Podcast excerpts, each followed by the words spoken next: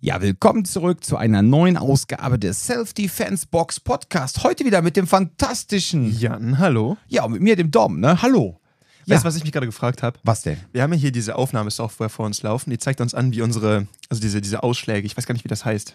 Die Audiospur. Von- von den- ja, also diese diese, Audiospur. diese, ja, diese Ja, du weißt, was ich meine, ne? Sieht aus wie so ein visuell EMS, dargestellte, genau. die Waveform. Genau. Die Waveform. Ich Ja. frage mich, wenn man die ersten zwei, drei Sekunden nimmt, wenn du die äh, Begrüßung sprichst und du die von Podcast zu Podcast übereinander legst, wie viel Abweichung da ist. Viel. Ich frage mich gerade echt, weil du Glaub hast mir. mittlerweile, du hast die Kadenz mittlerweile so drin, dass sie, es hört sich immer genau gleich an, das, als ob es vom Band wäre. Ja, vielen Dank für das Kompliment, aber ich glaube, da sind trotzdem noch Abweichungen. Es ist schon manchmal, ich glaube, man kann so manchmal ein bisschen am Intro doch abhören, in welcher Stimmung wir gerade sind. Gerade ist Dom in einer allergischen Stimmung. Ja, du ja langsam auch, ne? Da wird langsam alt, also dein Immunsystem wird alt. Ich habe vor allem nie Probleme mit so, mit so äh, Allergiekram gehabt. Das verwundert mich selber ein bisschen. Ja. Schon nur die scheiß Luft in Köln. ich finde es immer geil, dass Wer auf der weiß. App, auf Vielleicht. dieser, es gibt diese, diese Luft, ähm, Mm. Luft-Rating-Apps da quasi, oder das ist, glaube ich, Teil von irgendwelchen Ja. Wetter-Apps. Und da steht immer für Köln drin, dass es nicht sehr gut, aber gut sei. Und dann läuft ja einmal über die innere Kanalstraße. Ich denke mir so ganz ehrlich, wo ist das denn bitte gute Luft? Ja, Das, also das kann ein Thema sein, es kann aber auch sein, keine Ahnung, hast in letzter Zeit viel Quatsch gegessen? Ernährungstechnisch, vielleicht ist auch, weil Ah. das Gesundheitszentrum liegt ja im Darm, ne? Vielleicht musst du mal eine Darmreinigung oder sowas machen. Ah, das ist das Um gesamte neue- System so ein bisschen. Genau, einmal mal schön durchreinigen und dann neu besiedeln. Dann neu besiedeln. Ja, mit neuen, mit frischen neuen Bakterien. mit frischen, guten neuen Bakterien. Genau. Das, also ich will jetzt ja kein Heilversprechen ausgeben oder irgendwas versprechen, also was ich halt nicht halten kann, aber ähm, es gibt so Erfahrungsberichte von Personen, wo das einfach mal geholfen hat, schon so ein bisschen so leichte, anfängliche Symptome von Allergien zu beseitigen, einfach mal, ne, sich so mal schön durchputzen, frische neue Bakterien rein und dann alles tutti. Ich probiere das einfach mal aus und sonst Mach's hörst mal. du einfach von meinem Anwalt, ne? Ja, ist gut. Ja. ja. Aber wir wollen uns heute nicht über Darmreinigung unterhalten, ihr Lieben. Also wir wollen uns auch heute über Darmreinigung unterhalten. Also, ja gut, das Thema war eigentlich ein anderes. Das war jetzt mehr so zum Warmwerden, ne? Liebe Grüße an Lukas, einfach nur beiläufig. Ne? Ja, genau. Okay, äh, nein, wir wollen heute, und zwar, ähm, ich bin gefragt worden von externen Personen, denen es leider nicht möglich ist, in der Self-Defense-Box Cologne zu trainieren, weil sie halt nicht das große Glück haben, in der schönsten Stadt der Welt zu wohnen Oder Umgebung. oder Die Umgebung. Jungs immer behaupten, dass sie in Köln wohnen, obwohl sie in der Nähe von Köln wohnen. ja, ja, da kann man ganz der schnell Kölner Test machen. Radius ist auf einmal ganz kurz 50 Kilometer in jede Richtung, ne? Ja, hast du dir schon mal erzählt, wir haben mal Leute aus Trier im Urlaub getroffen, die haben erzählt, sie kommen aus Köln. Ja, aus Gerolstein. Die kamen aus Gerolstein und erzählten, sie kämen aus Köln. Und wir so, echt? Wir Weil auch. Ist, ist die nächste größere Stadt, so, ne? Wo kommt denn her? Ja, aus Gerolstein. Ich so, das war kein Fädel von Köln. Ne? Unglaublich. Ja, Vor Ort, genau. genau. So, also für alle, die nicht in Köln oder in Köln wohnen, ja, ähm, und die gerne mal bei uns trainieren wollen, beziehungsweise nicht bei uns trainieren wollen, aber also die gerne bei uns trainieren wollen, aber es nicht können und jetzt aber auf der Suche sind nach einem guten Selbstverteidigungstraining, haben uns gefragt, was machten denn so wichtige Punkte aus, um zu erkennen, ob ein Selbstverteidigungstraining gut ist? So, und da wollen jetzt Jan und ich einfach unsere objektive Meinung kundtun. Unsere objektive Meinung. das sind Fakten, genau. Einfach Fakten. Ne? Also man muss natürlich einfach mal festhalten, das ist natürlich so, also ich persönlich finde Selbstverteidigung grundsätzlich sich selbst schützen zu können, also Selbstschutz, ist eine unglaublich wichtige Fähigkeit, die meines Erachtens nach auch jede Person einfach mal erlernen sollte. Ja, das ist halt, das ist ja genauso.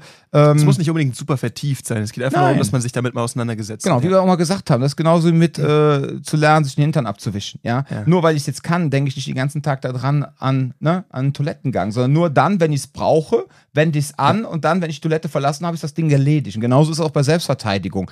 Das soll jetzt nicht heißen, dass wenn du Selbstverteidigung lernst, dass du dann eine Paranoia bekommst und dann die ganze Zeit Angst haben musst, dass überall Gefahren sind. Bullshit. Nein, aber es sind Fähigkeiten. Das ist genauso wie, dass man weiß, wie man Rad wechselt, ja, oder so, so absolute Basics. Dass man einfach weiß, okay, jetzt habe ich leider einen Platten, jetzt muss ich leider einen Reifen wechseln, weil ich habe auch gerade keinen Empfang und kann irgendwie keinen Pannenservice anrufen, jetzt muss ich halt selber das Rad wechseln.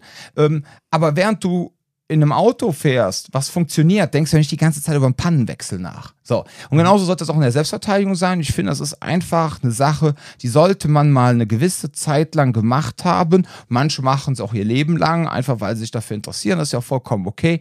Aber so als Grundbasiswissen des Lebens finde ich das persönlich einfach wichtig. Und das sage ich jetzt nicht nur aus Sicht des Kraft-Mager-Schulinhabers, sondern einfach als Mensch. Ich finde, ähm, ich habe heute Morgen noch irgendwie, ich glaube auf Instagram gesehen, da gab es einen, so, so einen Kanal, wo irgendwie so ein Fahrlehrer die ganze Zeit irgendwie Content aus seinen Stunden irgendwie rausgezogen hat. Mhm. Und der hatte da halt einen Scharfschützen von der Bundeswehr sitzen, der quasi gefahren ist. Und er meinte so, boah, der, der- fährt jetzt zum Glück 30, wenn der schneller ist, traue ich mich gar nicht, den zu, äh, zu korrigieren oder wie auch immer. Ne? Und da hat er so, so ein bisschen so einen Witz draus gemacht. Ne? Okay. So, wie so ah, der kann Kaufmarker, bla bla bla. Und der Punkt, den ich halt dabei, ähm, wo ich das erste Mal dann drüber nachgedacht habe seit längerem, war so, Ah, für jemanden, der überhaupt keinen Kontakt zu dieser Welt hat, ist das direkt was super bedrohliches, dass einfach nur jemand da dabei sitzt, der quasi einen gewissen, ein gewisses Skill-Level vielleicht hat oder sowas. Und dabei geht es einfach nur darum, diese, diese Diskrepanz. Es geht nicht mal darum, dass jeder jetzt unbedingt äh, MMA-Competition-mäßig unterwegs sein muss, sondern es geht einfach nur darum, dass man irgendeinen Kontakt mit diesem Thema hatte. Weil das einfach auch so eine, so eine totale Disbalance vielleicht einfach ein bisschen auflösen kann. Ja, absolut. Und deswegen ist das eigentlich auch, es muss ja noch nicht mal das Kämpferische sein, also dass man auch ein bisschen vielleicht mal lernt, wie man kämpft, ja, also so für sich selber, um auch so seine persönlichen Stärken und Schwächen zu sehen, um dann einfach nachher auch entspannter zu sein, wenn man sich dann in einer bedrohlichen Situation befindet.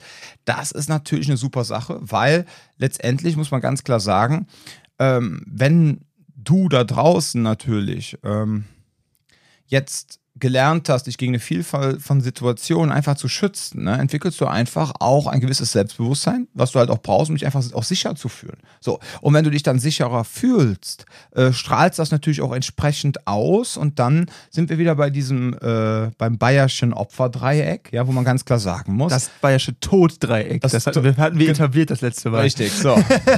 und äh, dass man einfach sagt, pass mal auf, ähm, wenn du jetzt nicht gerade die Ausstrahlung hast für einen potenziellen Täter, ja, äh, zum Opfer zu werden, dann ähm, sparst du dir schon sehr viel Ärger. Und äh, ich sag mal so, ich glaube, in 90 Prozent der Fälle, das ist auch hochgegriffen, das sind so 80 Prozent, ich weiß es nicht, aber auf jeden Fall äh, in einem großen Anteil, wenn du eine entsprechende Ausstrahlung hast, aufgrund einer gewissen körperlichen, mentalen Selbstsicherheit und Selbstbewusstsein, wirst du auch weniger Opfer eines Übergriffs. Ich finde es auch super, einfach mal irgendeine Zahl in den Raum werfen. Ja, erstmal dieses, erstmal dieses Marketingmäßige, Ja, ja. dieses Pareto-Prinzip, immer 80-20. Sind die Leute direkt ruhig? 80-20, boah, der hat Ahnung. Ja, das hört sich richtig gut an. Ja. Ich glaube halt, was dabei einfach wichtig ist, ist, ähm, ich habe auch letztens noch mit jemandem darüber gesprochen, der jetzt noch gar nicht so lange bei uns dabei ist. Und der Mhm. meinte eben auch, dass was für ihn zum Beispiel deutlich angenehmer geworden ist, ist sowas wie sich durch große Menschenmengen bewegen oder ähm, viel klarer irgendwie auch im, mit, mit Unbekannten irgendwie eine gewisse Abgrenzung vorzunehmen. Und das sind so Geschichten, die auch viel weniger mit dem erst, also mit dem Klischee damit zu, de- dessen zu tun haben, was man irgendwie es geht nicht unbedingt ums Kämpfen bei der ganzen Geschichte. Das ist halt der Riesenpunkt bei der ganzen Sache. Also gerade sowas wie Menschenmengen, wenn man eh so ein Problem mit sowas hat, das sind Sachen, die können schnell über, überwältigend wirken und sowas. Ich habe einfach auch die Erfahrung gemacht, dass je, je wohler man sich auch fühlt, weil er meinte zum Beispiel auch, dass ähm, für ihn beim Grappeln, dass er das früher irgendwie so den Gedanken total schräg fand, so okay, man rutscht da so aufeinander rum und das ist total, eher- total nahe Körperkontakt, das ist irgendwie seltsam und wie auch immer, aber dadurch, dass er das quasi in diesem Rahmen sicher sich dran tasten kann, das hier auch ausprobieren kann, ist es so, dass der Zugang dazu ein anderer ist. Ja. Sprich, man hat eben nicht irgendwie ein wildes Rumgekuschel mit irgendjemandem Fremden, so wie man es vielleicht erstmal von außen wahrnimmt, sondern es hat gezielt, ich probiere Dinge aus, um besser für den Fall zu werden, dass das jemals irgendwie unter Druck passieren muss. Das habe ich aber auch letztens unseren Kunden gesagt, dass wenn wir dann so rumrangeln zum Schluss, ne, dass das oftmals auch einfach eine Konditionierung darauf ist, sich mit fremden Menschen und ihren Körperflüssigkeiten auseinanderzusetzen. Das soll jetzt in keinster Weise jetzt komisch klingen, aber wenn man mit den fremden Menschen äh, kämpft, fängt man an zu schwitzen und die andere Person schwitzt auch. Und alleine diese Konditionierung darauf, jetzt an einem Menschen äh, zu arbeiten, der ähm, ja, der jetzt gerade schwitzt und der mir trotzdem irgendwie in Anführungszeichen Gewalt antun möchte, ja, und dass man da einfach schon mal so diese Konditionierung hat auf, ja, das ist jetzt nicht wirklich schlimm für mich, ja. Wenn das jetzt eine Person nicht gewohnt ist und hat dann auf einmal so einen krassen Ekel schon davor, nur weil sie einfach jetzt den Schweiß der anderen Person verspürt. Und dann scheitert womöglich die ganze Selbstverteidigung, ja, weil man durch so eine Sache alleine schon gehindert wird, dann in der Ausübung ihrer, jetzt hätte ich was Pflicht gesagt, also doch in eurer Pflicht, euch selber zu schützen ähm, weil du nämlich dann vielleicht handlungsunfähig wirst, weil dieser Reiz, dieser Schweiß dich auch schon so überreizen kann, sodass, oh mein Gott, was passiert hier gerade, dann stehst du halt da. Ne? Und deswegen machen wir halt neben dem natürlich dem, ich sag jetzt mal, äh, Kraft-Ausdauer-Prinzip ne, des Rangelns und auch dieser Positionsarbeit und sowas. Natürlich ist dieses, dieser Reiz auf Schweiz, äh, Schweiß und. Der äh, Reiz auf Schweiß. Genau, genau, der Reiz Du auf Schweiß. solltest für ein Reisebüro Grüße, Grüße an arbeiten. Samu, genau. Gehen raus, ja. Okay, pass auf, äh, bevor wir uns jetzt hier äh, weiter im Intro verfangen, ähm, der erste Punkt, du hast eben gesagt, das Wichtigste ist natürlich jetzt nicht unbedingt die, äh, die Techniken und so, aber ich habe trotzdem ähm, einfache und effektive Techniken als ersten Punkt. Warum habe ich das genommen? Weil die meisten Leute reduzieren das ganze Selbstverteidigungstraining eh schon auf das Thema Kämpfen und Techniken. So. Und da ist einfach der Punkt, wenn du jetzt zum ersten Mal in ein Selbstverteidigungstraining reingehst und das ist eine Anfängerklasse, bei uns nennt sich das zum Beispiel Kraftmager Basic, dann sollten die dort gezeigten Techniken, ja, so einfach sein, dass du denkst, alles klar, ich glaube, das kann ich relativ schnell umsetzen. Dass es dann hier und da auch schon mal ein paar Sachen gibt, wo man sagt, okay, jetzt pass auf, jetzt musst du mal ein bisschen mehr äh, lernen, dieses äh, Drücken, Ziehen, Prinzip etc. Aber letztendlich ist das trotzdem komplett rudimentär. Und ähm, wenn du das dann verstanden hast und du merkst, okay, die Techniken, die wir hier machen, da muss ich jetzt keine Jahre für an der Holzpuppe stehen und meine Unterarme an irgendwelchen herausstehenden äh, Holzästen äh, an der Holzpuppe abhärten, sondern das bekomme ich eigentlich relativ einfach hin. Das Einzige, was mir vielleicht einen Strich durch die Rechnung machen kann, ist mein Mindset, weil ich jetzt nicht dazu in der Lage bin zuzuschlagen. Da kommen wir auch später zu. Aber ansonsten sollten die Techniken, gerade im Anfänger-Basic-Bereich, sollten die so einfach sein, dass du das Gefühl hast, krass, wenn ich jetzt unter Druck gerate, bin ich dazu in der Lage, diese einzusetzen und mich zu verteidigen und dass das Ganze effektiv auch ist und damit ich aus der Situation schnell rauskomme. Ich schätze, dass, ähm, ich weiß nicht, ob du das in deinen Trainings auch so handhabst. Ich mache das ganz gerne so, dass ich teilweise so eine möglichst simple Option biete und dann noch eine, ich sag mal, Option für Menschen, die das schon kennen und wo man halt sagt, okay, ihr könnt hier ein bisschen darauf aufbauen oder so. Das bedeutet aber, der Fokus ist immer, dass man es darauf runterbricht, ähm, wie man am effizientesten mit Dingen umgeht. Wir hatten das letztens mit, äh, genau, mit der Waffenzuggeschichte, ne, als wir dann über Messer gesprochen haben in, mhm. in einer Stunde. Und äh, ich habe sehr lange und viel darüber gesprochen, woran ich überhaupt erkenne, dass eine Messerbedrohung im Raum sein kann oder woran ich erkennen kann, dass ich äh, eventuell jemanden vor mir habe, der bewaffnet ist. Und ähm, woran ich auch merke, dass es jetzt gerade in, in, eine heiße Phase reinkippt. Aber das Interessante waren halt, äh, wir haben über das Waffenzugdreieck gesprochen, ne? Sprich, woran kann ich erkennen, mhm. dass jetzt wirklich eine Waffe gezogen wird? Und dann war es so, dass ich halt. Ähm, Schon wieder ein Dreieck. Es, gibt, es sind immer Dreiecke. Äh, ich habe dann ähm, darüber gesprochen oder das Ziel war halt auch darüber zu sprechen, ähm, wie kann ich das Ganze ringerisch lösen. Das ist etwas, das haben wir so auch irgendwie, das unterrichten wir so auch. Aber auch da ist wichtig zu sagen, hey, wenn ich die Zeit habe, ne, warum nicht draufhauen? Und das ist halt so eine Sache, wo man versucht zu gucken, okay, wie simpel kann man es gestalten, und dann muss man es trotzdem auch noch manchmal benennen, weil manchmal kommen Leute nicht so wirklich da drauf. Also, das ist halt eine Sache, manchmal ist man durch das Training dann so konditioniert auf eine spezielle Sache, dass man Leute immer wieder daran erinnern muss. Hey, so kompliziert ist es nicht. Du hast auch mal von einem Kumpel erzählt, der irgendwann mal bedroht wurde irgendwie, als er mit seinem Hund unterwegs war. Und der den auch einfach umgehauen hat, den Typen, obwohl er ein Messer in der Hand hatte. Und das ist so ein Ding, wo man sagt, okay, manchmal muss man das immer wieder reinbringen und immer wieder, oder in einer der Prüfungen, wo du, ähm, irgendwie, es ging darum, dass wir um Messer gerangelt haben, oder gerangelt haben oder so, du bist einfach aufgestanden und weggelaufen. Und dann waren alle ein bisschen verwirrt. Und so, ja, das ist Sinn der Sache, ne? Wenn du weg kannst, rennst du weg. Ja. So einfach. Und diese Dinge sind halt wichtig, immer wieder so reinzuziehen und dann zu sagen, hey, es geht eventuell auch einfach, also es geht eventuell einfacher. Und darauf müssen wir es reduzieren. Wir müssen diese anderen äh, Angebote aber trotzdem bieten. Also es muss beides geben. Es muss die Möglichkeit geben, es so einfach zu lösen wie möglich, wenn es den Raum gibt und dann aber auch verhältnismäßig überschaubaren Aufwand für Techniken, mit denen man trotzdem effizient eine kompliziertere Situation abwickeln kann. Ich glaube, das ist so der, das Ziel der Sache. Ja. ja, man kann ja auch immer beim Basic-Training gerne gucken, was für Personen haben wir jetzt dabei. Aber dann finde ich immer wichtig, dass man am Anfang erstmal die ganzen einfachen Sachen macht. Ja. ja. Das absolut rudimentäre. Und wenn du merkst, dass die Gruppe schon damit überfordert ist oder dass denen das reicht, bleibt man dabei, dann modifiziert man das noch ein bisschen. Und wenn man jetzt schon Leute dabei hat, die im Basic-Training sind, aber die sind schon länger dabei, dass man dann sagt, pass mal auf, ihr seid schon mal länger dabei, ich zeige euch jetzt noch gerade eine Sache auf, das ist auch effizient, aber vielleicht ein bisschen technischer, ja. einfach um den Leuten noch ein paar Variationen zu zeigen, dass sie halt noch auch tiefgehender die eigentliche Bewegung verstehen, weil im Grunde, das ist ja, das haben wir auch schon mal ganz oft besprochen, das Problem in der Selbstverteidigung ist ja, dass man quasi als äh, teilweise nicht Gewalt vorbelastete oder nicht Kampfsport vorbelastete Person irgendwo hingeht, um dann schnell Fastfood zu erlernen, ja, also quasi die Essenz von etwas. Ob das jetzt unbedingt Fastfood im negativen Kontext ist, würde ich jetzt nicht behaupten. Aber man hat das Tiefergehende gar nicht verstanden. Ja, woher das Ganze herkommt, wie sich das Ganze, so. Und das ist das, glaube ich, auch was du meinst, mhm. dass man dann natürlich den Leuten zuerst mal so sagt, pass auf, wir zeigen dir jetzt erstmal dieses positive, die Fastfood-Variante, diesen absoluten Minimalismus.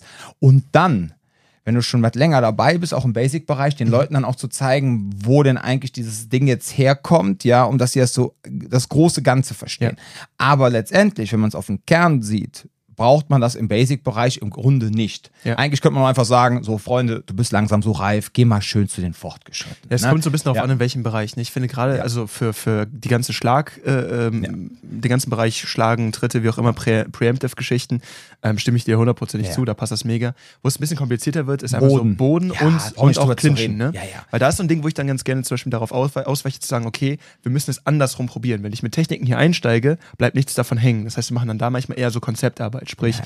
irgendwie so Körperdynamik einsetzen, um Ja. einen Körper zu manipulieren und so Geschichten. Und dann manchmal fängst du da an und Leute merken dann teilweise richtig schnell so, ah, und dann kannst du da ganz schnell drauf aufbauen. Ja. Und das ist so, es kommt darauf an, welchen Bereich man versucht Der abzudecken. Punkt ist aber der, eigentlich müsste man Ringen und äh, Boden separiert nochmal trainieren in einzelnen Stunden, dass die Leute auch lernen, dass das Ganze in so einem Flow drin ist. Dass man eigentlich bei Fließen, Ringen, ja. dass man dass das fließt und dass man auch so sieht, wenn jetzt zum Beispiel einer von hinten mir meinen Hals packt, ja, und zieht mich jetzt auf den Boden in diesen Mataleon rein oder sowas, ja.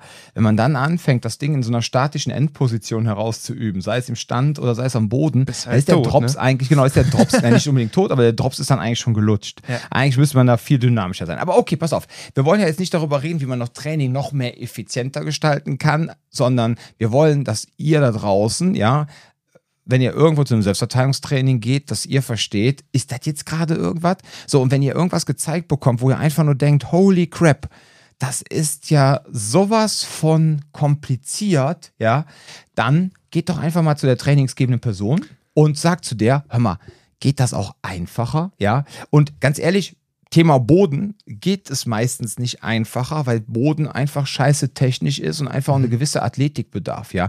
Und wenn man da manchmal so, äh, ich bin jetzt mal ganz salopp, äh, salopp so, so Schnellfix-Systeme sieht, ja, manchmal so Anti-Grappling im Combatives-Bereich, ja, wo du einfach nur denkst, oh mein Knie Gott. hoch. Ja, nein, nein, nein, lass, nein, nein, nicht nur das Knie ins Knie hoch, aber lass das jetzt bloß niemanden sehen, ja, der auch nur ein bisschen Ahnung davon hat. Dann funktioniert das, was ihr da gerade macht, überhaupt nicht, ne? Ja.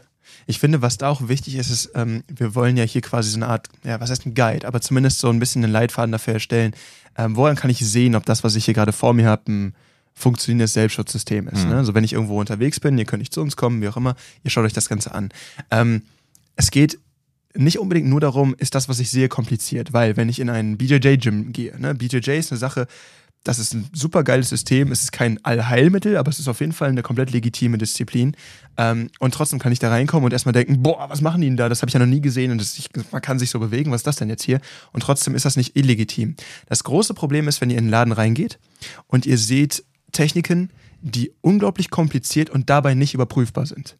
Weil im Endeffekt ist es so, die Jungs beim BJJ, die Jungs und Mädels beim BJJ zum Beispiel, die kämpfen die ganze Zeit, die setzen das unter Druck ein. Das ist eine Sache, die kampfsportmäßig die ganze Zeit erprobt wird. Wenn ich nicht direkt verstehe, was mir gezeigt wird, ich aber auch nicht so richtig überprüfen kann, ob es funktioniert, ist die Wahrscheinlichkeit, dass es Sinn ergibt, relativ gering. Weil da kommen wir wieder an den Punkt von wegen, hey, wir werden hier aus 45 Grad, Grad von vorne rechts gewirkt, was machen wir jetzt? Und dabei sitzen wir. Und äh, wir haben gleichzeitig noch unseren Hund dabei. Und, äh, und es ist sonnig. Und wir haben ein blaues T-Shirt an. Was machen wir dann? Das ist so, Ja. da verlierst du dich halt in so einem Ding, wo, wo irgendwie es schon so spezifisch wird, dass man eigentlich nicht mehr davon sprechen kann, dass man dann noch irgendwas Sinnvolles, Anwendbares lernt. Und ich glaube, dabei ist einfach das Problem, wenn ich nicht nachvollziehen kann, wo das herkommt und ich gleichzeitig auch nicht wirklich hinterfragen darf, kann, wie auch immer, wie ich das Ganze anwenden kann. Ähm, kämpfen ist im, im Grunde, also was heißt kämpfen, aber so die Basics sind eigentlich überschaubar. Es ist nicht so, als ob das super kompliziert ist. Man muss es nur richtig gezeigt bekommen, damit es funktioniert. Und da haben wir zwei Probleme. Einmal, ist die Technik an sich überhaupt sinnvoll? Das ist ein Thema bei, bei gerade so Selbstschutzgeschichten. Und zum anderen habe ich, selbst wenn es sinnvoll ist, was ich mir da gerade angucke, Mhm. ähm, ist mein Trainer qualifiziert genug, mich darin zu unterrichten? Genau, aber da kommen wir gleich zu. Genau, das ist, Das ist ja noch ein ganz Da kommen wir wichtiger gleich noch Punkt. zu. Ja, ja. Aber der Punkt ist halt einfach nur so, wenn ich es ja gar, erst gar nicht hinterfragen darf, ne, dann kann man, da- das ist so oft so ein, so ein, so ein, so ein, so ein schwarzes Loch, so eine, so eine, da sollst du jetzt mal nicht hingucken. Das ist jetzt gerade irgendwie, wir wissen selber nicht so richtig, was wir hier machen. Äh, wir haben das so gelernt, du lernst das jetzt so. Und wenn das so Ja. unreflektiert läuft, ist das Problem, dass es oft keine effizienten Techniken sind. Sondern es ist einfach nur das, was nachgekaut wird. Das haben wir oft genug auch bei Krav Maga gesehen. Wenn du dir anguckst, da werden dann Sachen unterrichtet, wo du denkst, das hat doch gar keinen Kontakt mehr zu dem, wo es eigentlich ursprünglich mal hergekommen ist. Ja, ja. Das ist so die Gefahr bei der ganzen Geschichte. Ja. Okay, kommen wir zum nächsten Punkt. Ausgewogenheit von körperlichen und mentalen Training. Dom, erzähl mal, was ist mentales Training? Ja. also für, ich habe sitzen jetzt hier und meditieren. Genau, ich habe jetzt mentales Training geschrieben. Man könnte aber eigentlich sagen, äh, eine Ausgewogenheit zwischen Theorie und Praxis. So, und ähm, mir ist es persönlich wichtig, dass die Menschen, die zu uns ins Training kommen, die keine Gewalterfahrung haben, einfach die wirklich die Grundlagen lernen. Und das solltest du dann auch in deinem Selbstverteidigungstraining erlernen, wie das überhaupt funktioniert, wie funktioniert Gewalt, wie funktionieren Täter, was gibt es für Gewaltarten, wie kann ich kommunizieren, worauf muss ich achten, wird zu den effektiven Techniken, die ich da gezeigt bekomme, auch für mich ein Kontext für meine persönlichen Situationen und den jeweiligen Gewaltarten hergestellt, ja.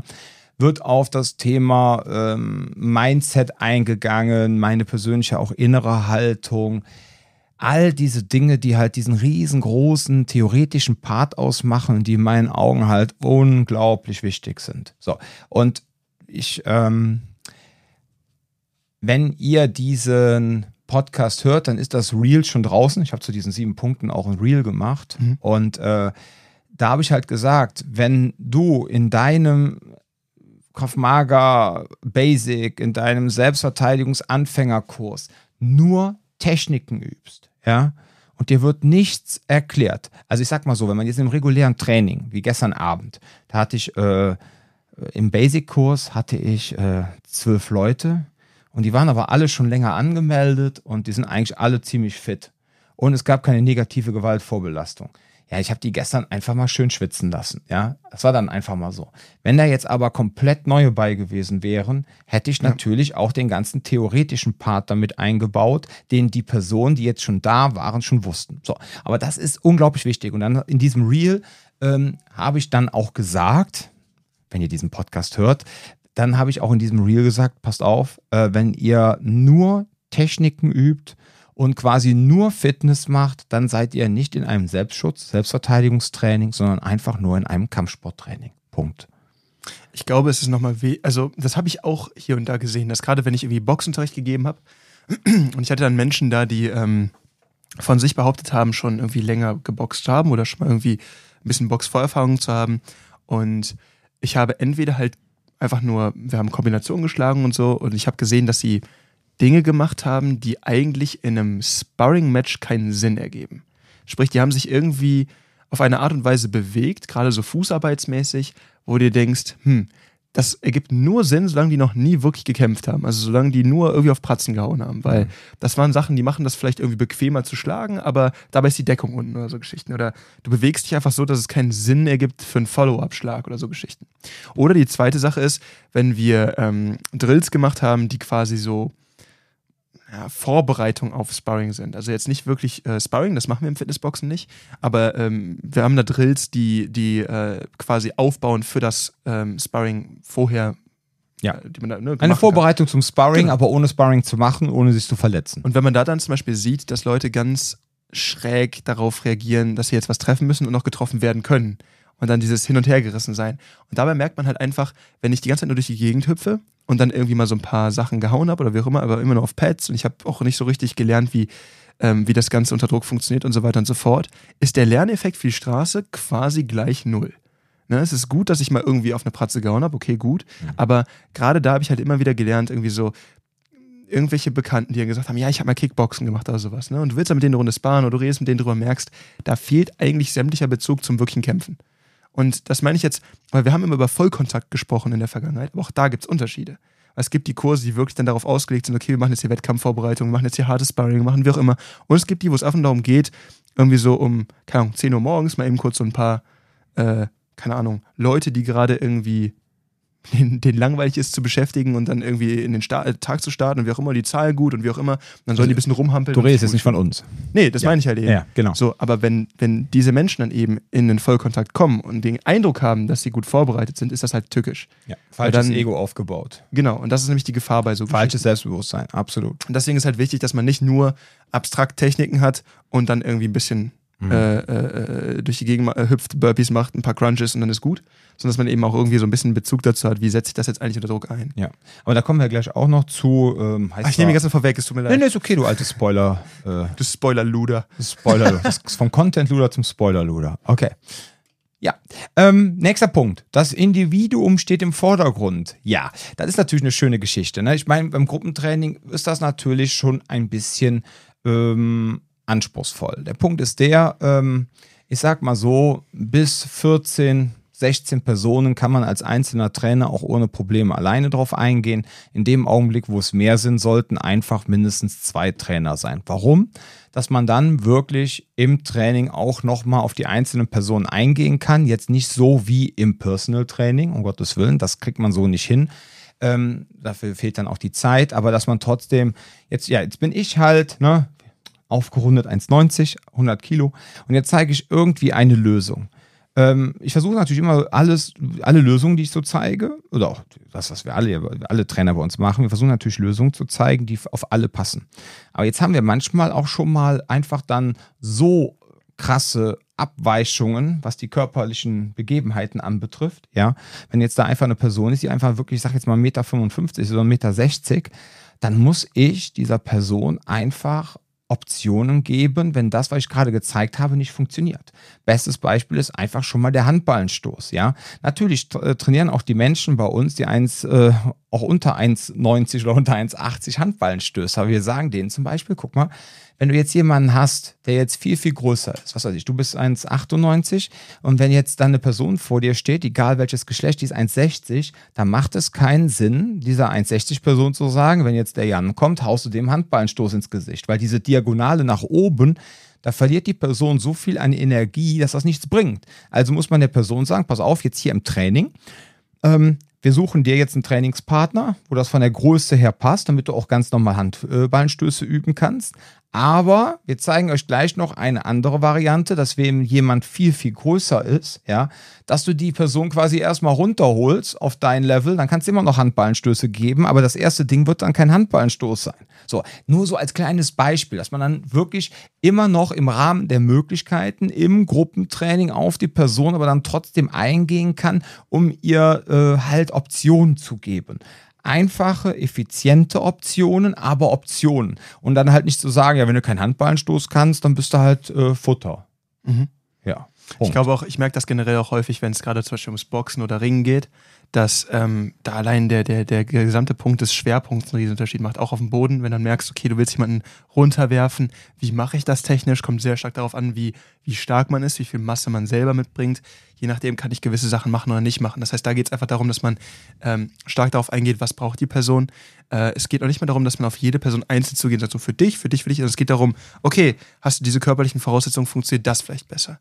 Ähm, Dom meinte vorhin auch so, ähm, man hat gar nicht die Zeit, wie ähm, im Personal Training auf die Leute zuzugehen. Das glaube ich noch nicht mal so stark. Ich habe einfach immer wieder gemerkt, dass wenn man die äh, Übungen so laufen lässt, dass man mit zwei Trainern durchgeht. Wir haben auch schon Stunden gehabt, wo wir mit drei, ich glaube sogar einmal mit vier Trainern auf der Matte gestanden haben. Die haben nicht alle offiziell gearbeitet, aber es war gerade so, ja, wir sind da, dann helfen wir jetzt ein bisschen aus. Ja, das ist natürlich ein Extrem. Da waren ne? irgendwie auch, und da waren auch eine Menge Leute. Ja. Das ist natürlich auch ein Luxusproblem. Ne? Also, äh, ihr Lieben da draußen, man muss natürlich jetzt auch einfach Fairness halber mal die Kirsche im Dorf lassen. Ne? Wenn ich jetzt sagen wir mal, äh, vor zehn Jahren, als ich angefangen habe mit dem Kraftmager-Training, ja, und hatte noch nicht das Geld, mir einen zweiten Co-Trainer zu holen, etc. Und ich hatte dann trotzdem mal 18 Leute auf der Matte. Ähm, ja, da musste ich auch irgendwie klarkommen. Ja, dann habe ich dann aber schon mal geguckt, weil man fängt ja meistens nicht mit 18 an, sondern man fängt ja kleiner an, dass ich dann Personen genommen habe, die schon was länger dabei sind. Und ich gesagt habe, pass mal auf, sollen wir mal deinen Lernerfolg ein bisschen vertiefen und du hilfst mir jetzt mal gerade zu unterrichten, damit würdest du mir sehr helfen. Und wenn du das ja erklären kannst, dann hast du es ja auch verstanden und kannst das auch für dich nochmal so. Und dann haben alle gesagt, ja, super. Also das heißt, ich habe mir dann schon geguckt, dass ich dann trotzdem noch jemanden dann schon mal an meiner, an meiner rechten oder meiner linken Seite habe, die mich dann halt ein bisschen unterstützen, wenn wirklich so viele Leute dabei ja. waren. Ja, so. Vollkommen klar ähm, dass ich dann auch Verständnis habe für Leute, die dann wirklich ganz klein anfangen und die jetzt nicht das Geld haben und die Möglichkeit haben, da jetzt direkt ein Trainerteam aufzubauen. Das heißt, wenn du jetzt sagst, ja, bei uns kann es auch schon mal vorkommen, weil wir hier nur so eine gute Stimmung haben, auch im Team, dass hier Leute auch einfach schon mal privat dran teilnehmen und dann haben die einfach Bock, privat dann äh, mit zu unterrichten im das ist natürlich ein absolutes Luxusproblem. Da Ne? reden wir aber gut, über Trainer, ne? ja, ja, wir reden ja von Trainern. Nee, ja, nur der, der ja, entscheidende Punkt, den ja. ich dabei halt äh, rausstellen wollte, ist halt, dass ähm, ich persönlich, gerade wenn ich nicht alleine unterrichte, ne, so nicht das Gefühl habe, dass da irgendwie viel bei verloren geht, weil mit zwei Trainern kriegt man wirklich viel abgedeckt. Ja, Weil wir absolut. beide halt, oder generell eigentlich alle Trainer hier sind ja auch gewöhnt, große Gruppen im Zweifelsfall allein unterrichten zu können. Und was mir da halt aufgefallen ist, ist, es geht auch nicht mehr darum, dass die Betreuung dann irgendwie weniger wird als im Personal Training, sondern es ist eigentlich viel mehr, man kann beim Personal Training halt die gesamte Stunde oder je nachdem, wie lang die Einheit ist, auf die einzelne um die Person, umbauen. ausrichten. Genau. Genau, ja. und da ist so, wir haben halt eine Struktur und dann gehen wir sehr genau auf die einzelne Person ein, aber es ist immerhin, also, weiß nicht, also der Lerneffekt dabei ist in meinen Augen auch vergleichbar, weil du einfach merkst, du kannst so gezielt auf die Leute eingehen, wenn du genug Trainer im Raum hast, weil du nicht gezwungen bist, die gesamte, den gesamten Überblick konstant zu haben und bei allem überall die ganze Zeit präsent sein zu müssen. Ja. Deswegen kannst du dir mehr Zeit für einzelne Teilnehmer nehmen. Ja, absolut. Deswegen, also wenn wir jetzt sagen, das Individuum steht im Vordergrund, so dass es nicht heißen, dass ihr jetzt da auf Teufel komm raus, wenn 20 Personen da sind, äh, versucht 20 Personal Trainings in einer Stunde zu geben und ihr seid alleine auf der Matte. Das, Doch, und dafür stehen wir mit unserem Namen. Genau, richtig. Ja, Herr Dr. Best. Genau. Nein, also Quatsch, Scherz beiseite. Äh, nee, aber wie wir es gerade gemeint haben, ähm, da solltet ihr halt drauf achten, wenn ihr auf der Suche seid, ja. Und was halt auch ganz wichtig ist mit dem Individuum, guckt mal, ob die Trainer euch auch während des Trainings, während des Probetrainings auch mal persönlich ansprechen, ja. Wir hatten jetzt einen Fall, ist natürlich wieder totale Selbstbeweihräucherung. Es tut mir auch sehr leid. Wer will, springt jetzt einfach mal zwei Minuten vor. Aber wir haben halt zum Beispiel eine Person, die kommt extra zweimal die Woche aus Aachen angefahren. Ja, die hat bei mir hier einen Kraftmager Basic Kurs gemacht, nee, einen Basic Kurs, einen Weapons Kurs, war so total begeistert von diesem ganzen Konzept und wie wir vorgehen, hat dann gesagt, ey Dom, ich finde den Laden hier so großartig, aber ich werde jetzt einfach mal äh, bei mir die Ecke rum mal so Probetrainings machen und wenn mir das da gefällt, dann äh, ne, mache ich da mal. So, ja, dann war er da zweimal beim Probetraining und dann meinte er so, ja, war super, 30 Personen, ein Trainer und äh, wir haben quasi die ganze Zeit nur Aerobic-Kraftmager gemacht. Genau das, was du immer sagst. Weil die arme Sau, die da alleine Training geben musste, ja, äh, die, ähm, ja, der war total dann aufgrund der Menge der Personen halt auch, ja, was heißt überfordert, aber es ist einfach zu viel. Ja, du kannst alleine keine 30 Personen äh, wirklich gerecht werden. So und, ähm, und dann zack, zack, zack. Und dann meint er so, ich bin so. Obwohl auch das, selbst mit 30 Leuten, du kannst immer noch ein anderes Training geben als einfach nur rumgehüpfe. Ja, aber, äh, aber Alter, da geht der, der Arsch auf Grundeis, ne? Also lerntechnisch, also vermittlungstechnisch, Ja, ja, ne? aber- ja, gut, aber letztendlich, möglich. aber letztendlich war das so. es war, er hat so, er meinte zu mir, ja, und dann die ganze Zeit auf Pratzen schlagen, irgendwelche Burpees machen und dann wurden irgendwelche Techniken gemacht und es wurde nichts in den Kontext gesetzt und so weiter und so fort. Lange Rede, kurzer Sinn. Er hat sich danach bei uns angemeldet und kommt jetzt zweimal die Woche aus Aachen nach Köln gefahren. Ne? So, und das ist natürlich für uns dann auch immer so der absolute Ritterschlag, ja, wenn wir solche Sachen haben, wo wir einfach nur denken, boah, krass, dieser Mensch fährt, äh, ich weiß nicht, was sind Aachen, 80 Kilometer? Da kann ich dir gar nicht sagen. Ja. Aber ich glaube, wenn, wenn Verkehr ist, bist du echt bestimmt, Ja. bestimmt eine Stunde, bestimmt ein bisschen mehr unterwegs. Ja, aber das, äh, da fährt die Person, also wenn du das jetzt hörst, mein Lieber, ich nenne jetzt nicht deinen Namen aus datenschutzrechtlichen Gründen, ja, aber ich äh, danke dir auf jeden Fall für das Vertrauen, dass du so viel, so viel Spaß bei uns hast, ne? Kuss auf den Nacken. Genau, auf jeden Fall. Das kann der, äh, kann der Jan äh, demnächst machen, wenn er dir deinen Rücken geholt hat. Ja. Und sich an dir reibt im Schweiße des Angesichts. Ne, andersrum. Äh, auf jeden Fall. Ich weiß gar nicht, ob das irgendwo außer in Köln so funktioniert mit diesem Humor. Da habe ich mich letztens auch noch gefragt. In Köln kommt da jeder mit klar. Ich weiß nicht, ob das sonst so in Deutschland auch so ein Thema ist. ja, aber das war jetzt äh, Hashtag äh, no sexual, ne? ja. Nein, das war so, äh, für jeden Stern, den du uns auf äh, Google gegeben hast, kriegst du vom Jan ein Küsschen. Ja, Das ist in unserem Arbeitsvertrag so vereinbart. auf jeden Fall. Der Jan muss seinen Körper verkaufen. Ja. Ein wichtiger Punkt ist aber trotzdem, wenn du dir anguckst, teilweise, wir haben echt Leute, die, die ordentliche Strecken zurücklegen, um hier hinzukommen. Das sagt aber auch eine Menge darüber um, welches äh, Trainingsumfeld hier so geschaffen wird. Essen haben wir übrigens auch. Wir haben auch Leute, die kommen einmal, zweimal die Woche aus Essen. Ja, hierher. ich weiß sogar, wie du meinst. Ja, ja, die sind ja auch total knuffig, die zwei, ne? Ja. Das ist der Hammer. Ja, okay, genau. Angenehmes Lernumfeld. Boah, was für ein Übergang. Boom, Baby. Ich bin einfach, ja, du bist äh, super. ich bin, ich bin die beste Form von Peanut Butter, die smoothe Variante. Ja? Egal, sprich Magst weiter. du nicht die mit den Stücken? Äh, bei Spekulatiuscreme absolut die überlegene. Bei, bei äh, Erdnussbutter ist so, die kannst du besser verarbeiten, die komplett flüssige. Kannst auch so in Sachen reinmixen und so. Ja. Jetzt, Okay, jetzt, äh, äh, ich meine, angenehmes Lernumfeld, da kann eigentlich unser äh, beinahe Psychologe was zu sagen. Ne? also der, der Punkt ist halt der, äh, die Sache ist halt die, ne? Ich, Also pack mal, ich grundsätzlich- kram mal mein AOW-Skript raus. Genau, mach das mal. Äh, Also die Sache ist halt die. Grundsätzlich, wenn Menschen halt unter Stress stehen, ne, kann das Lernzentrum gehören halt, der Hippocampus, halt beeinträchtigt werden, ja, weil halt so viel Stresshormone ausgeschüttet werden, was dann halt zu Schwierigkeiten beim Lernen und Verarbeiten von Informationen führt. Das ist einfach der Punkt. Äh, ihr lernt halt nichts, ja, ähm, oder ihr lernt nur rudimentär oder gar nichts mehr. So und der Punkt ist halt der, wenn dann Personen kommen. Du hast das ja eingangs schon gesagt, beim Punkt Nummer eins. Wir, wir haben ja oft Menschen, die hier hinkommen, die haben keine Gewalterfahrung oder haben möglicherweise Gewalt, negative Gewalterfahrung äh, als erwachsene Person gemacht. So, und jetzt kommen die hier hin und wollen sich dem Thema öffnen. Ja. Wenn wir dann direkt so einen Druck aufbauen, dass die Personen quasi sofort wieder zumachen, ja, oder sich gar nicht erst öffnen oder womöglich schon wieder getriggert werden, wenn sie eine negative Vorbelastung haben, dann hast du halt einfach das Problem, dass die Personen einfach so viel Stress ausschütten, ne? Und dann ist der Hippocampus zu. Es gibt halt so ein paar Dinge, die, dabei beacht, äh, die man dabei beachten muss. Mm, Es gibt einmal so eine Sache wie ähm, Stress durch Bedrohung zum Beispiel. Ne? Also dieses Gefühl von, fuck, ich werde hier gerade bedroht, wie auch immer. Ähm, der Sympathikus feuert und du bist so, ah, fuck, wie auch immer. Und dann, ne, du, du lieferst Sachen ab. Es gibt einen Ort und es gibt einen Lerneffekt oder einen Bereich, in dem das ein wichtiger Lerneffekt ist im Rahmen des Selbstschutzes.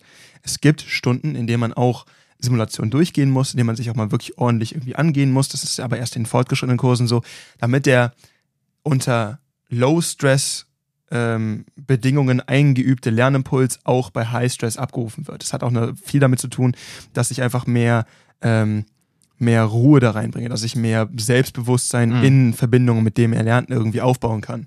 Und das ist dann so der Effekt, wo ihr dann optimalerweise halt merkt, oh, ach so funktioniert das. Also ich würde auch sagen, ihr habt in den, in den äh, Beginnerkursen schon eine Menge Einsicht und ihr habt da eine Menge Sachen, die wir in den Stunden verarbeiten. Aber das Ding, wo ihr so richtig merkt, wie das Ganze zusammenkommt, ist, wenn ihr dann in die fortgeschrittenen Kurse wechselt. Weil das ist das Ding, wo man dann merkt, oh, ich kann das unter Druck, wo, wo habe ich das denn jetzt her? Und das ist dann quasi so eine Art, das gibt einem einfach sehr viel Sicherheit in dem Bezug. Und ich glaube halt, dass, ähm, dass dabei halt einfach der Punkt ist, so diesen Stress aufzubauen, das hat seinen Platz, aber nicht zum Einüben oder zum Lernen von Techniken. Und das gleiche Ding ist halt da auch wichtig, ähm, die andere Seite davon ist eben auch, dass ich nicht durch Überlastung stresse. Das heißt, äh, ich hatte das ab und zu mal bei, bei äh, als die äh, ICCS-Wochenenden noch länger waren, als sie jetzt sind, ne? Das, wir- als wir dann die fünf Tage hatten jedes Mal. Da war es auch so, dass ich mir bei Tag vier irgendwann gedacht habe, also, oder immer dann so ab Stunde vier oder so dann zwischendurch drin war, war so, oh, ich finde das so geil und so interessant, aber ich kann, ich bin einfach nicht mehr aufnahmefähig gerade, weil es immer so geballt gewesen ist. Ähm, und jetzt mittlerweile haben wir es ja so gekürzt, dass es dann besser verarbeitbar ist. Und äh, der Punkt dabei ist einfach, wenn wir euch entweder so überlasten mit Technik, dass wir, einfach, wir, wir scheißen euch einfach zu mit Sachen und da bleibt nichts von hängen. Das ist eine Form der Überlastung. Und die andere ist eben, man setzt euch so unter Druck, dass ihr gar nicht in der Lage seid, irgendwie das Gelernte richtig anzunehmen. Und das versteckt dann ganz gerne auch irgendwie den, den Mangel an Technik. Das ist gerade, wenn ihr in so einem, in so einem Burpee und, und, und Squat, äh, äh, nee, Burpee und, und äh, Liegestützstudio seid, ne, da merkt man dann vielleicht, dass das, das täuscht manchmal darüber hinweg, dass ihr relativ wenig gelernt habt. Ja, dann wird man halt noch angebrüllt, ne? Wobei man das da. Noch mehr Stress? Da, ja, man hat mehr Stress, ne? Und äh, ja, und das alles dann direkt am Anfang. Das soll dann alles so eine ja, Konditionierung darstellen. Ne? Ja. Und das, ich finde das halt im Anfängerbereich echt schwierig. Und bin da auch wirklich kein großer Freund von. Also im Anfängerbereich absolut nicht. Dass man irgendwann halt äh, die Schraube ein bisschen anziehen soll, vor allem dann bei den Fortgeschrittenen vollkommen klar. Oder halt man hat so eine Gruppe wie jetzt äh, ich am sagen wir heute Donnerstag, ja am Dienstag, ja, wo man einfach so zwölf Leute hat, die schon länger beim Kraftmager Basics sind, äh, die eigentlich so einen auch äh, größtenteils den Sprung zu den Fortgeschrittenen machen können, wo man sagt, so Leute, jetzt machen wir mal ein bisschen intensiver. geht's mal ne? Sache. Genau. Es ist halt immer so dieses Ding, man, ich äh, sage immer so, es gibt irgendwie so diesen, ähm, ja, so diesen Sofa-Bereich, ne, also diesen, äh, Die Komfortzone. die Komfortzone, dann gibt es diesen Wachstumsbereich und es gibt die Überlastungszone. Und ich finde immer, das ist das ist so. sehr schön gesagt. Ja. Das ist ein guter, eine gute Veranschaulichung, ja. Ja, und dann gibt es einfach, und, und diese Wachstumszone, das ist ein verdammt schmaler Grat. Eine verdammt schmale Gratwanderung, dass du dann Menschen, dass du quasi diese Wachstumszone immer weiter ausdehnst, aber ohne, ja, dass sie reißt und dass du dann in diese Überlastungszone Ja. abrutschst. So, und dann sind wir halt wieder beim Thema, das Individuum steht im Vordergrund. Und darauf solltest du halt achten, wenn du in einem Selbstverteidigungstraining bist zum Beispiel, wenn jetzt auch Kunden zu uns kommen, ja, die Tage hat auch wieder eine Person angerufen, die gesagt hat, pass auf, ich bin in einer Therapie, habe jetzt mit meiner Therapeutin besprochen, ich ähm, soll mich jetzt mal langsam auch mit der körperlichen Sache auseinandersetzen, ja, des Selbstschutzes. Mhm. Ich habe jetzt so lange schon Therapie gemacht, habe jetzt ein stabiles Plateau erreicht und jetzt sollen wir mal das körperliche... Jetzt muss ich mich wieder in eine unangenehme Position bringen, um da wieder rauszukommen. Richtig, so. Und äh, die äh, Psychologin hat halt gesagt, ja, Self-Defense Box Cologne, nehmen Sie die, die sind super, das ist ein super Team, die gehen super auf die Leute ein. So. Das heißt, wenn diese Person jetzt demnächst zum Training kommt, ähm, und die ist jetzt ein Teil des Gruppentrainings, ja, ist das äh, unglaublich, was diese Person da leistet, ja, vollkommen klar, äh, habe ich größten Respekt. Wir werden aber dann, werde ich allen diensthabenden Trainern sagen, ich werde nicht erzählen, was der Frau äh, passiert ist, ich werde keine Details sagen, ich werde nur einfach sagen, passt bitte bei ihr auf, bei den und den Themen oder eben macht da jetzt keinen großen Druck oder äh, auch ein Standardprotokoll. Und auch so ein, genau, so ein Standardprotokoll, sondern macht das wirklich ganz soft. Ja, auch äh, wenn du mit der Person redest, bitte, äh, na, so und ja, lange Rede, kurzer Sinn. Äh, und dann kann diese Person dann halt auch bei uns in ihrem persönlichen sicheren Lernumfeld, ja, in ihrem individuellen sicheren Lernumfeld, kann sie dann halt auch, ja, wie soll ich sagen, hier halt wachsen. Ja? Ich glaube, das ist ein sehr schöner Punkt, den du da gerade angeführt hast, diese Mischung so quasi von, von Komfortzone und Überlastung. Die Abgrenzung sei äh, quasi das, wo du, wo du wächst. Weil der springende Punkt dabei ist halt, dass ein angenehmes Lernumfeld nicht einfach nur Komfortzone sein darf. Nein. Weil sonst gibt es auch keinen Lerneffekt. Es geht darum, dass man mit Leuten einmal Dinge erarbeitet, wo sie manchmal vielleicht auch das Gefühl haben, bei mir war es zum Beispiel so, dass Boxen damals nicht sehr gut war. Mhm. Mittlerweile würde ich sagen, das ist so eine meiner stärkeren Seiten. Du bist auf jeden Fall besser geworden. Das, und, das ist gut. Dankeschön. Ja. Und äh, da ist halt der Punkt, dass du dir angeguckt hast, okay, was kann ich so gar nicht, wo habe ich so gar keinen Bock drauf und dann versuchst du dich da wirklich reinzuwerfen und zu sagen, das mache ich. Mhm. Und der springende Punkt dabei ist halt einmal darauf einzugehen, wie stark sind da die unterschiedlichen Teilnehmer, ich will jetzt nicht sagen belastbar, aber wo ist diese Zone für die jeweiligen Teilnehmer? Mhm. Dass man da sagt, okay, bei dir stelle ich schon diese Anforderung, bei dir sage ich, hey, du brauchst da gerade ein bisschen so, das ist gar kein Thema und das ist so und so. Das heißt aber nicht, dass jemand, der reinkommt, ähm, und äh, sagt, okay, es gibt da, dass der mit Samthandschuhen angepackt wird. Nein. Es geht darum, dass diese Person ein Umfeld hat, in dem ich quasi immer am Rande der, genau in dieser, in dieser schmalen Zone bin. Dass ich halt merke, okay, vielleicht die ersten zwei Stunden oder die drei, wie auch immer, sage ich, okay, ich lasse da ganz softes angehen und irgendwann wird das ein bisschen angezogen. In dem Rahmen auch immer in Absprache. Das habe ich häufig, äh, ich denke du auch, aber dass ich auch äh, um das Training herum mit Kunden Gespräche führe, wo genau solche Sachen angemerkt sind. Ne? So einmal zum Beispiel, boah, ich habe da noch eine Frage, ne? das wird so ausgearbeitet, aber eben auch zum anderen so Dinge wie, ähm, irgendwie Dinge wie, boah, mir ist da das und das passiert und da ist gerade noch irgendwie so ein bisschen, und dann wird das aber auch unter vier Augen teilweise einfach mal besprochen oder so. Oder hey, äh, ich merke, da und da habe ich jetzt vielleicht irgendwie gerade ein bisschen, komme ich an eine Grenze oder da und da will ich mehr haben oder wie auch immer, wie, wie, wie mache ich das? Mhm. da geht es halt sehr stark darum, dass man auch wieder auf die Person eingeht, aber dass man auch sagt, okay, ich kann nicht alles, was, das, was die einzelne Person vielleicht braucht, in einem Training abbilden, weil es gewisse andere Leute überlasten könnte. Wir sind ja auch keine Therapeuten. Genau, und dann geht es aber darum, dass man sagt, okay, ich kann, ich kann dir beispielsweise spezielle Sachen an die Hand geben, die du für dich ausprobieren kannst. Mhm. Ne? Ich zeige dir das und das, probier das mit dir, mit einem Kumpel, wie auch immer aus. Das kannst du außerhalb des Trainings gerne machen. Den Raum haben wir jetzt hier gerade in diesem Training nicht, weil das ein Basic-Training ist. Oder guck dir das fortgeschrittene Training an und sehe an, wie es da läuft. Ja. Hatte ich letztens jemanden, der auf mich zugekommen ist und gefragt hat, hey, gerade beim Rangeln, ne?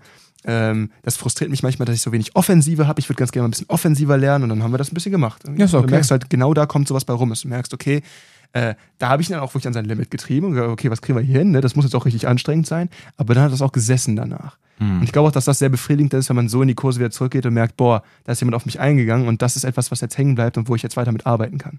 Ja, absolut. Und nicht auf eine Abwürfung so, ja, keine Ahnung, komm mal zum Bodenthema. So ja, ja. ja wenn, jetzt einer hört, so äh, angenehmes Lernumfeld, dann denkt er halt, wir machen hier irgendwie so No-Touch-Kraftmager, weißt du? so Jedi-Kraftmager und äh, wir brauchen jetzt hier keinen anzufassen. Pust uns und, äh, um. Eigentlich schon mit eingeführt gerade der. Genau, der, der nächste der Punkt. Punkt. ist äh, ständige Weiterentwicklung und Anpassung. Wow. Ähm, ja, ein wunderbares Thema. Dabei ist jetzt die Frage, das muss ich dich jetzt fragen, geht es dabei um äh, die Person, die trainiert wird, oder geht es um die Technik, die unterrichtet nee, wird? Auf den Trainer, auf die trainingsgebenden Personen gehen wir ja gleich noch ein. Äh, ständige Weiterentwicklung, ja, also das ist natürlich, also die nächsten zwei Punkte. Einmal die ständige Weiterentwicklung, Anpassung sowie Trainieren unter qualifizierten, erfahrenen Instruktoren ist natürlich für eine Person, die keine Ahnung hat vom Thema, extrem schwierig, dies zu beurteilen. Viel davon hat mit Bewertung dessen zu tun, was ich an Lernimpulsen bekomme. Ja. Das heißt, ich muss auch irgendwie an einem Punkt angelangt sein, in dem ich bewerten kann, hey, das, was ich vielleicht mir auf Fortbildung angucke, was ich mir, ich bin auch ganz ehrlich, ich gucke mir auch hier und da irgendwelche Sachen auf YouTube an und gucke einfach, wie das so, was, was es so gibt in der Welt des Grapplings, Ja. das wie auch immer. Das ist auch schön, aber an. wie soll die Person das bewerten? Das ist so, der das ist der Punkt so. Und was ich halt sage ist, äh, schaut mal auch in die Social Media Kanäle der jeweiligen Schule, ja. Guckt mal, wenn ihr in der Schule seid, ob da halt ähm, irgendwie Urkundenbilder irgendwie so von Weiterbildungen sind. Haben ja. die vielleicht noch Workshops von externen, das ist auch eine Richtig, äh, kommen da oft externe äh, Personen auch rein, die neue Impulse geben. Oder sagen die, nein, unser System ist das Beste, wir brauchen keine externen, dann solltest du schon wieder ganz vorsichtig sein, weil Mhm. äh, ke- das System ist das Beste und äh, wenn einer sagt, ja, wir brauchen das nicht und wir können es da komplett erlauben, uns abzuschotten und lassen keine neuen Einflüsse einfließen, weil wir eh die Besten sind, da solltest du natürlich extrem aufpassen. Das Ne? zeugt davon, dass das System einfach unreflektiert ist und das gibt halt Absolut. große blinde Flecken, die einfach entstehen können. Gibt es im Kraft-Mager genauso wie in den Kampfkünsten. Ähm, wenn du Pech hast, kommst du zu einem Kraft-Mager-Training, dann machst du das gleiche wie 1998. Wäre, wenn es ein traditioneller Kung-Fu-Stil wäre, vollkommen in Ordnung. Ja, und man könnte sagen, hey, super, Traditionsbewusst. Äh, traditionsbewusst, Traditionspflege. Ich habe ja nichts gegen Tradition, um Gottes Willen. Aber wenn das äh, im Falle eine, eines Selbstschutzkonzeptes, Selbstverteidigungssystems, was auch immer ist, dann ist das nicht gut. Ja. Fällt nur gerade ein, ich habe irgendwann mal so ein, ich glaube, das war irgendein Tweet oder so gesehen, wo jemand meinte, äh, Tradition ist doch nur Gruppenzwang von toten, äh, von toten Menschen. Ja, gut. Also ich sag mal so, äh, Tradition ist schon, ja, ich weiß, die kenne ich auch, ich musste mir auch einen schmunzeln, ja. Aber ganz im Ernst, man muss natürlich dazu sagen, ey, ähm, ja, Es gibt einen Raum für sowas. es gibt einen Raum für sowas. So, dann kommen wir einfach mal zum vorletzten Punkt und zwar trainieren unter qualifizierten und erfahrenen Instruktoren. Jetzt wird es für uns auch sehr schwer. Wie, jetzt möchtest du da draußen natürlich hören, wie Jan und ich ganz objektiv Empfehlungen aussprechen können, ab wann eine Person erfahren, schrägstrich qualifiziert als Selbstschutzinstructor ist. Naja, indem er in der Self-Defense-Box arbeitet. Okay, das ist schon mal ganz einfach. Genau. Das ist, ja, das ist aber gemein. Das ist so, ähm, als wenn du jetzt einen Podcast machst über Menschen, die unter Hunger leiden und du sagst, naja, indem du einfach im äh, Essen im- hast. Genau, indem du einfach Essen hast. Ne? Das ist jetzt echt gemein von dir. Okay, also pass auf. Äh, boah, wie fangen wir jetzt am besten an? Also, die Sache ist die, für alle da draußen. Ähm, das Traurige ist, es gibt in Deutschland für alles Standards, ja. Ausbildungen, Studiengänge, alles ist standardisiert und hat eigentlich auch ein ganz hohes Qualitätsniveau. Aber im Sachen des Selbstschutzes, Selbstverteidigung, Schrägstrich Kraftmager, gibt es das nicht. So. Und das ist leider, äh, im Grunde ist noch nicht mal der Begriff Kraftmager geschützt. Ich weiß noch, als ich vor neun Jahren meine zweite Kraftmager-Ausbildung abgeschlossen habe, da waren wir noch alle sehr aktiv in diesem Kampfkunstsport, das wir ja schon mehrmals angesprochen haben.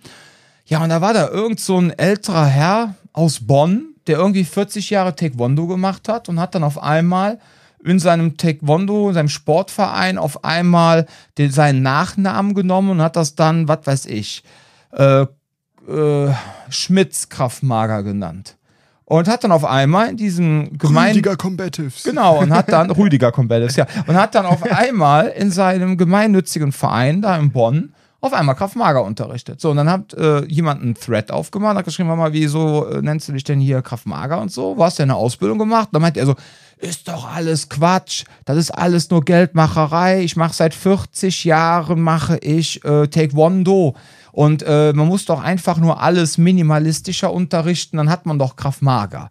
So, brr, das ist natürlich, ja, aber das Schlimme Ah, so ist, Ganz Unrecht hat er auch nicht, aber er hat auch auf jeden Fall nicht Nee, recht. aber, aber wenn du jetzt nur Sport äh, Taekwondo gemacht Eben, hast der oder Punkt. du hast halt äh, Taekwondo Selbstverteidigung von 1960 30 Jahre lang trainiert, ja, auf dem Stand von 1960.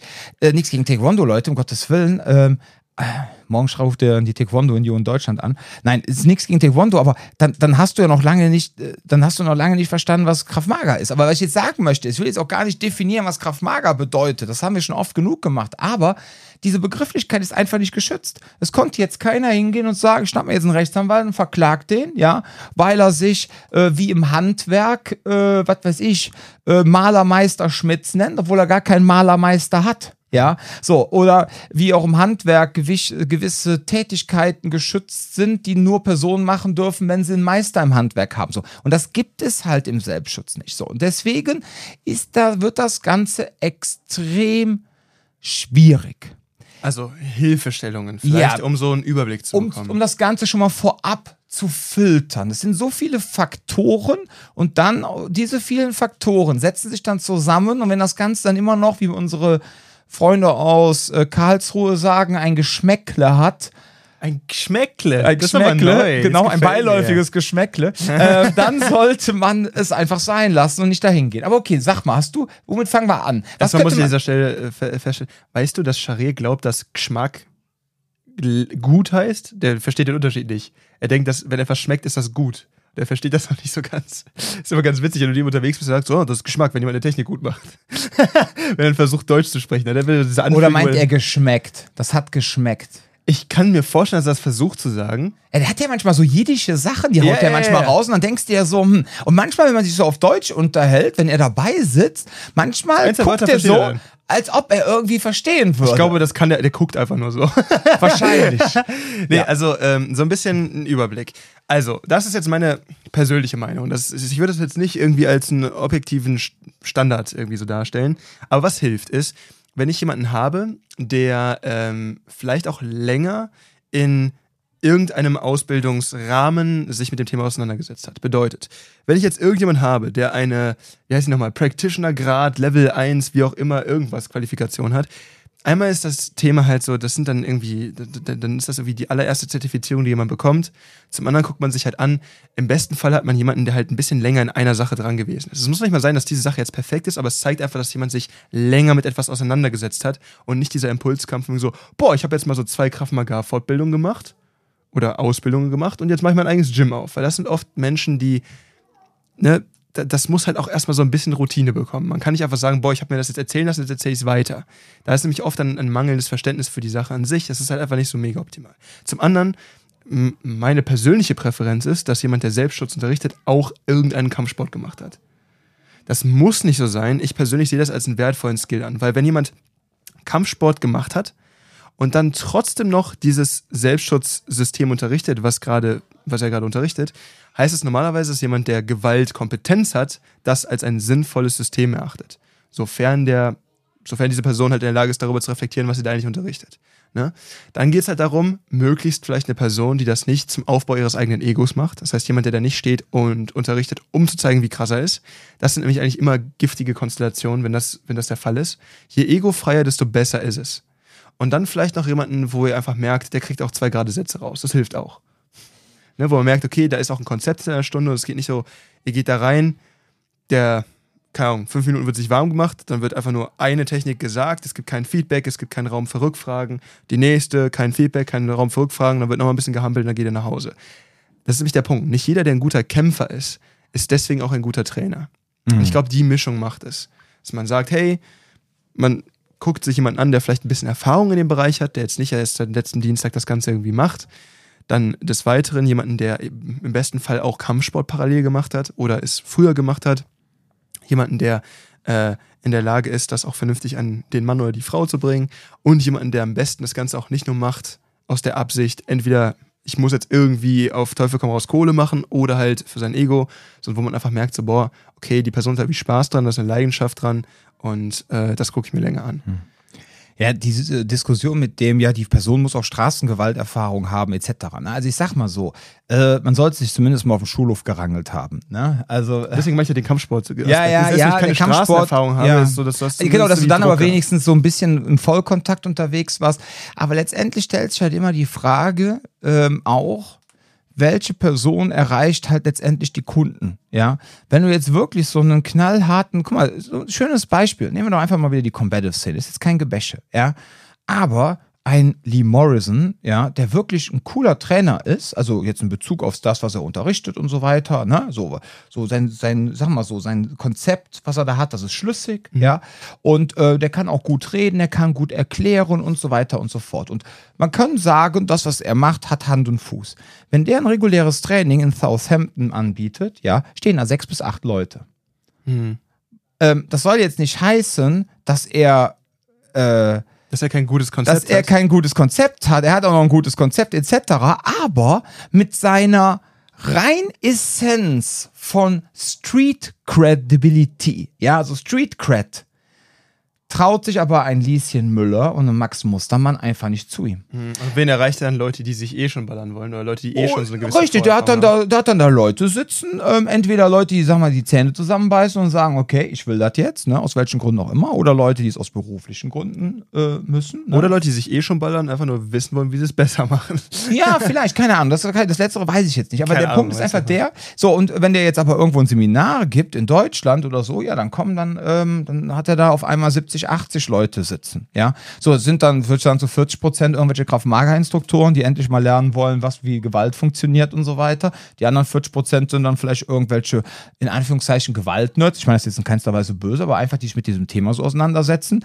Äh, manchmal sitzen dann nochmal ein, zwei Lieschen Müller und Max Mustermann dabei, aber eigentlich sind das dann noch wirklich diese 80 Leute, äh, Leute, die sich in erster Linie mit für das Thema auch wirklich konkret interessieren. So, was ich jetzt damit sagen möchte, ist, jetzt hast du so einen Menschen, der wirklich die Street Cred in Person ist, erreicht er aber Lieschen Müller und Max Mustermann. Gut, im Falle von ähm, Lee, ich gehe mal davon aus, dass er jetzt auch gar nicht so den Wert darauf legt. Ich glaube, sein Wert, da, er hat nie darauf Wert gelegt, eine Schule zu haben mit 400 oder 800 Mitgliedern. Ein ja? Künstler, der Lee. Ja, ja, so ungefähr, ein Gewaltkünstler. So. Und ähm, der Punkt ist aber jetzt der, wenn du jetzt aber sagst, meine Zielgruppe ist aber Max Mustermann und Lieschen Müller, und selbst wenn du jetzt die harte Straßensau bist, ja, aber du kriegst es nicht hin, das an Lieschen Müller und Max Mustermann heranzubringen, aber du willst das als Zielgruppe haben, wird das schon wieder problematisch. Das heißt also, äh, im Grunde musst du ähm, entweder schaffst du es wirklich, du bist wirklich absolut brillant und kannst dich entsprechend anpassen, dass die Leute sich auch damit identifizieren können, wie du bist, wie du, ne, und so weiter. Und du, du kannst dich dann auch wirklich an deine Kunden anpassen, obwohl du die harte Street Cred hast, ja. Oder halt, die Leute haben aber so viel Angst vor dir, dass sie sagen, da gehe ich nicht hin. Wenn du es nicht schaffst, umzuswitchen. Weißt du, was ich meine? Das Ich habe Scharia mal einen der. Teenskurse unterrichten sehen. Ja. Und er hat mir irgendwann mal gesagt, dass er bei sich gar keine Teenskurse anbietet oder keine Jugendkurse. Ja. Oder selber zumindest nicht macht. Ja. Und man hat aber auch da gemerkt, dass da eben dieser, dieser Transfer total leicht möglich war. Du einfach gesehen hast, so, der stellt sich da hin und jetzt switcht er sich so an, der braucht das nicht, sich dann wieder darzustellen, dass er jetzt auf die einzelnen Leute zugeht und sagt, das brauchst du, das machen wir jetzt. Und das ist der springende Punkt. Jemand, der sehr kompetent ist, aber dann immer noch in der Lage ist, das Ganze so zu verpacken, dass du nicht direkt das Gefühl hast, so, ah, Weißt du, das Gute ist, Sharia ist halt auch der große Sportler in seinem Herzen. ja. Lee ist kein Sportler. Ja. Der ist nur Straße. Und das meine ich jetzt in keinster Weise abwertig oder dis, äh, despektierlich. Lee ist Straße. So, und bei Sharia, er ist auch Sportler von Ja. seinem ganzen Herzen. Ja, der ist ja Straße, Militär und Sportler. Und der kann einfach so krass umswitchen. So, und wenn er mit den Kiddies trainiert, ja, hat er einfach Spaß, weil er auch selber dann halt so ein bisschen so sein verspieltes, dann für die Kinder angepasstes Straßen-MMA unterrichtet, ja, und dann hat er einfach Spaß und er kann sich dann da auch sehr gut einfinden. Ist echt interessant, da manchmal zuzugucken, wie sehr dann dieses MMA auf einmal dahin, also wie er es umbricht. Das ist sehr interessant. Ja, ja, das ist von dem kann man sehr viel lernen. Also so und das ist einfach genau und das ist einfach der große magische Punkt, ihr Lieben da draußen. Ne? Also was halt auch wichtig ist, so menschliche Sachen. Also wo ich ganz ehrlich sage, passt da einfach auf. Ähm, euer Instructor braucht keine harte Street Cred zu haben, aber Auch wenn ihr kein das- Türsteher gewesen. auch zu kein sein. Türsteher gewesen zu sein. Aber wenn ihr merkt, dass der jetzt überhaupt keine Ahnung hat, wovon er redet, ja, und er kann auch eure Fragen nicht beantworten, wenn ihr Fragen habt, wenn eure Fragen abgeblockt werden, wenn es heißt, nee, keine Störung während des Unterrichts, oder ihr habt da eine Person, die in ihrer Vita immer nur Zivilist war, aber hat auch Military Instructor und Law Enforcement Instructor gemacht, um sich einfach zu profilieren und zu sagen, hey, ich bin auch hier der harte Military und Law Enforcement Dude, obwohl er die Person das nie war. Ähm, dann würde ich überlegen, da aus menschlicher Sicht auch schon einen großen Bogen drum zu machen, weil ob das so, äh, ja, weil es bringt dir nichts. Und wenn diese Person dann mit solchen Sachen da um sich wirft, nur um sich wichtig zu machen, um dich zu beeindrucken, dann muss man einfach mal fragen, was für ein Selbstwertgefühl hat eigentlich diese trainingsgebende Person, ja? Und warum So. macht sie das? Genau. Ansonsten meine Empfehlung, lest euch, guckt, dass ihr vielleicht das Glück habt, dass ihr eine Kraftmager, Selbstverteidigung, so was auch immer Schule habt, wo es bei Google ganz viele Bewertungen gibt und auch wirklich ausführliche Bewertungen, wo halt Leute nicht nach einem Seminar genötigt werden, jetzt mal ganz schnell äh, eine Bewertung abzugeben, fünf Sterne für 10% aufs nächste Seminar, sondern guckt mhm. euch mal an, dass wirklich da lange, ausführliche Bewertungen sind und dann könnt ihr da auch sehr viel zwischen den Zeilen herauslesen. Und dann äh, guckt ihr einfach das, was die Menschen da geschrieben haben, ob das auch das ist, was euch anspricht. Und dann seid ihr eigentlich auf einem guten Weg, wenn ihr jetzt sagt, ich war auch noch nicht da und ich will mich jetzt entscheiden, dahin zu kommen. Wenn die gar keine Bewertungen haben bei Google, ja, ist das entweder eine ganz kleine Klitsche oder ja, irgendwie ein bisschen merkwürdig. Gut. Ähm, ansonsten, was, ach, jetzt quatsch mir Siri noch dazwischen. Zum Frechheit. Abschlusspunkt noch. Müssen wir ähm, jetzt featuren im Titel? Ja, auf jeden Fall. Ähm, wir haben noch einen Punkt und zwar realistische Szenarien. Ja, ähm, im Grunde haben wir dafür, dafür schon ganz viel gesagt. Und zwar, dass wir halt, äh, dass man versuchen sollte, Menschen langsam an den Druck heranzuführen, dass sie sich öffnen. Wir haben das Ganze eben auch erklärt mit dem Hippocampus etc. Es macht halt absolut keinen Sinn, direkt anzufangen, da irgendwelche realistischen Simulationen, Schrägstrich Szenarien durchzuführen. Ja, ähm, dass man so ein Anquatschspiel macht, dass man da schon einen Kontext herstellt zu den Techniken, die man macht, wunderbar. Aber da direkt ein realistisches Szenario, wobei viele ja auch den Begriff Szenario falsch verwenden, ähm, da können wir auch mal eine Folge zu machen. Was ist ein Szenario, was ist ein Drill, was ist eine Simulation, ja. Ähm, was What is What der äh, Ja, genau, weil, weil ganz ehrlich, äh, in so, in, auch in so Selbstverteidigungsschulen, weißt du, dann quatscht einer an, hier hast du mal Feuer, ja, und dann ist das für die Leute schon direkt ein Szenario. Weißt du, was ich meine? Das ist kein Szenario. So, aber lange Rede, kurzer Sinn. Also, was ich meine mit realistischen Szenarien ist, dass natürlich dann, wenn dann nachher äh, du länger dabei bist, gehst du in Fortgeschrittenen und der Druck steigt dann auch so langsam an und dass man das Ganze in einen vernünftigen Kontext passt, dass man das in vernünftige Szenarien passt, dass man dann halt auch wirklich lernt, dann diese Prinzipien, Schrägstrich Techniken, sei es kommunikativer Art, sei es körperlicher Art, dann auch im richtigen Moment richtig einzusetzen, ja, und dass man sich einfach auch gew dran gewöhnt. Zum Beispiel Beispiel, ich bin jetzt äh, wieder gebucht ähm, für äh, in einer äh, Allgemeinmedizinerpraxis, ja, so. Und da machen wir ein Sicherheitstraining. Und jetzt wurde ich gefragt von der ähm, praxisinhabenden Ärztin, ähm, Herr Lansen, sollen wir den Wartebereich ausräumen und machen da quasi eine Trainingsfläche? Und habe ich gesagt, nein, wir trainieren einfach mal da, wo wir sind. Das heißt jetzt nicht, dass ich da mit den Damen, ja, jetzt oder mit den Herren, die da sind oder was auch immer, äh, da jetzt irgendwelche harten Szenarien durchspiele. Aber da alleine. Erst ein paar Leute über die Theke. Genau, einfach direkt, äh, direkt in der, genau, über die Theke. Durch die Scheibe. Durch die, genau, damit, damit die direkt wissen, wo sie dran sind. Nein, aber einfach jetzt zum Beispiel in der Geschichte ist zum Beispiel einfach so, dass man sagt, okay, wir trainieren jetzt einfach an dem Ort, wo ihr auch letztendlich arbeiten müsst, ja, und dass ihr auch eine gewisse Sicherheit entwickelt. Wir werden dann da mit denen auch keine harten Szenarien fahren.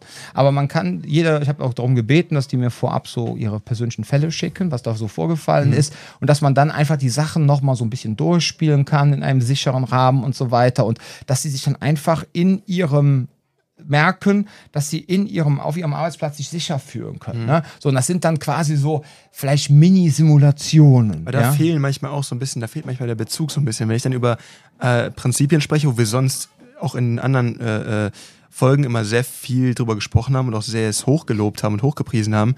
Aber das Ding ist halt, wenn ich nur an Prinzipien festhalte und damit den Leuten niemals es konkretisiere, dann fehlt manchmal trotzdem der Bezug.